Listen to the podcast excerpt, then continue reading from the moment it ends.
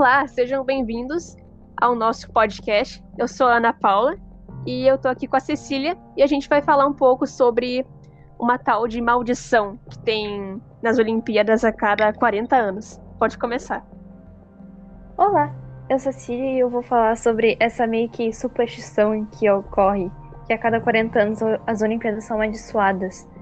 Até Taruazo lembra do cancelamento dos Jogos em Tóquio em 1940, por conta da Segunda Guerra Mundial que aconteceu no mundo, e do boicote em 1980 por conta da, da União Soviética. Sim, Taruazo é o atual vice-primeiro-ministro e ministro das Finanças do Japão. Uh, e ele meio que disse que tem essa maldição, porque a cada 40 anos sempre acontece alguma coisa ruim, na época das Olimpíadas também.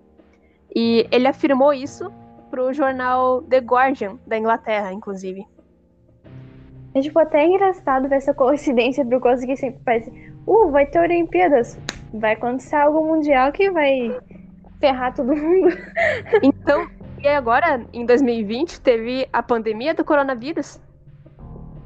E até as Olimpíadas tiveram que ser adiadas por conta disso.